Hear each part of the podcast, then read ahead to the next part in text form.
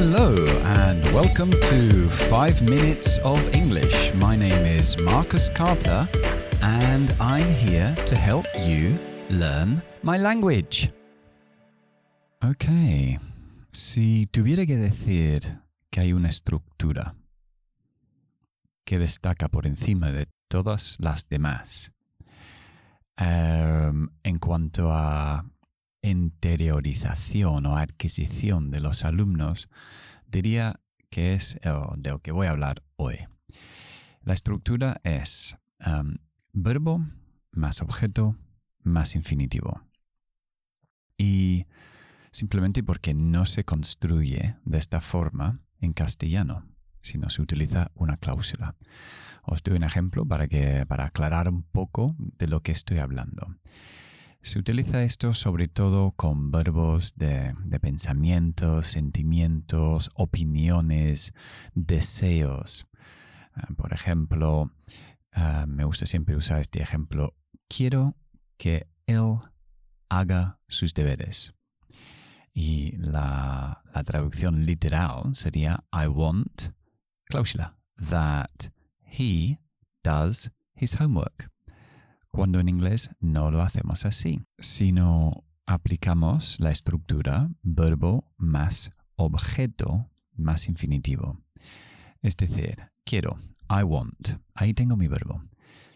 Ahora, después ya no voy a introducir una cláusula con that más sujeto más verbo, sino voy a poner el sujeto de ese siguiente verbo como el objeto del verbo querer.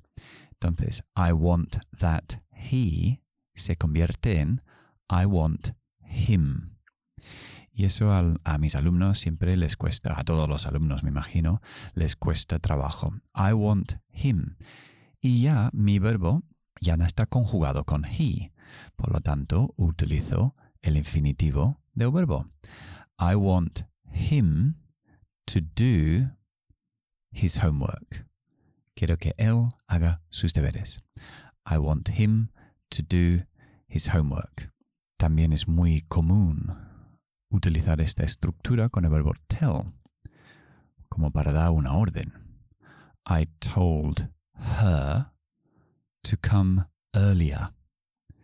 Le dije a ella que viniera más temprano. I told her, objeto del verbo, infinitivo, to come earlier. Vale. Hay dos excepciones, como siempre en inglés, de verbos que no le sigue el infinitivo completo, to go, to play, to see. Entonces quitamos el to. Y esos dos verbos son make y let. Make en el sentido de obligar.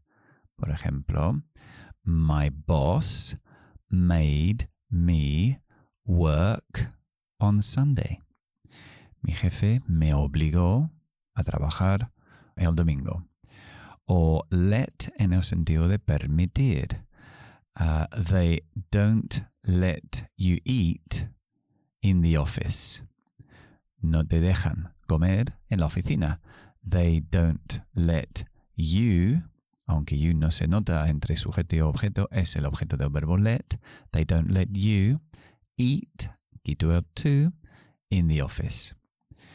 Y ya para puntualizar algo más de make y let, si convierto esas frases en pasiva, um, veréis que hay algún cambio. Por ejemplo, my boss made me work on Sunday se convierte en I was made y ahora vuelvo a meter el to.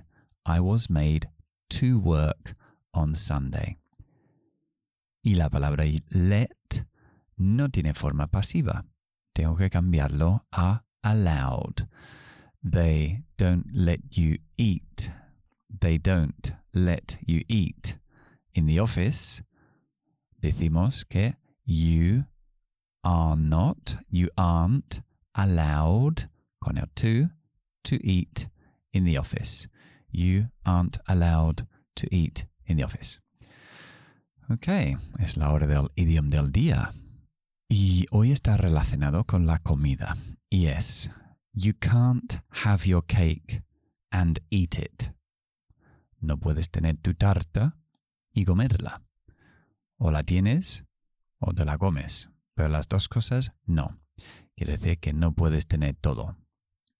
Tenemos que elegir. You can't have your cake and eat it. Por ejemplo, oh, I want to go to the cinema and I want to um, buy some toys too. You can't have your cake and eat it. You choose cinema or toys. Okay, eso es todo por hoy. I hope you enjoyed the program and I'll see you next time. Goodbye.